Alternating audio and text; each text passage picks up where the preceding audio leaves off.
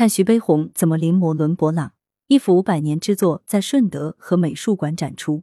文阳城晚报全媒体记者朱少杰，图主办方提供。日前，晋京微之广大徐悲鸿临摹伦勃朗《富人倚窗像》修复研究展在顺德和美术馆展出。展览以徐悲鸿临摹伦勃朗《富人倚窗像》为主线，以技术与人文交织的视角走进该作，寻找此画背后关于时代变迁与个人命运的故事。从精微处感知徐悲鸿的艺术生涯的广大。展览将持续至六月五日。技术视角，百年之作重回大众视野。这幅临摹伦勃朗《富人倚窗像》，为近现代绘画大师、美术教育家、中央美术学院首任院长徐悲鸿于一九二二在德国柏林的临摹之作。《富人倚窗像》原作出自油画大师伦勃朗之手。这张临摹画作不仅见证了徐悲鸿当时对西画的推崇。也展现了他心系祖国、试图利用西方绘画体系力挽国内美术界颓势的决心。该作是艺术家刘欧沿袭美术从画家向大师升华时期的重要作品。伦勃朗在绘画中对光影的处理、对散图、平涂及后堆技法的运用，都对徐悲鸿有着深刻影响。他本人也曾在文章中写道：“是最爱伦勃朗画。”该作品几经转手，经历了脱表、补色、重涂上光油等多次修复。这些痕迹已然影响了作品的审美观感和保存状态。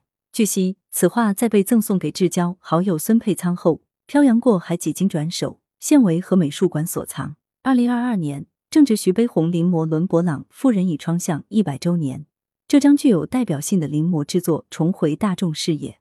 展览首个单元修复台上的报告，呈现画作修复过程的研究与分析，从科学技术这一精微角度感受画作的修复过程。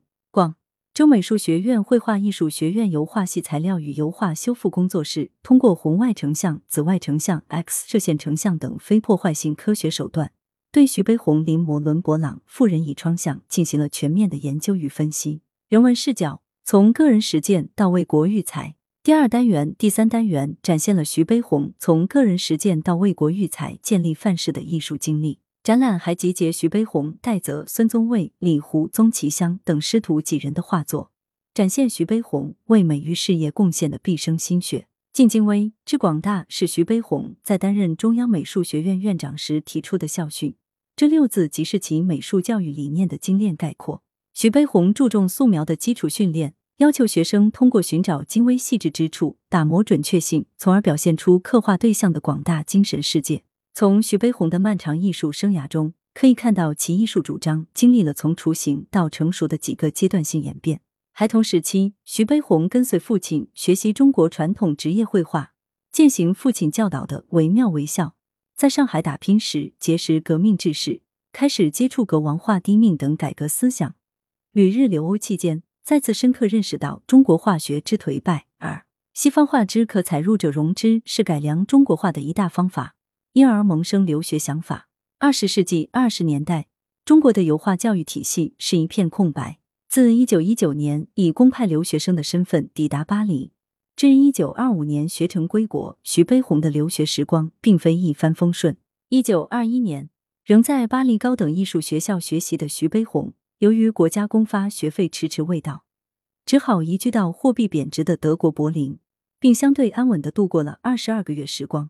期间，徐悲鸿并未荒废学业，而是拜师于时任柏林美术学院院长康普，并在各大博物馆与动物园进行临摹和写生。《富人倚窗像》于此即完成。以《富人倚窗像》为代表的一系列油画临摹作品，不仅是徐悲鸿画艺精进的直观表现，也反映出临摹、写生等西画传统训练方法对其早期寻找自我风格的重要性。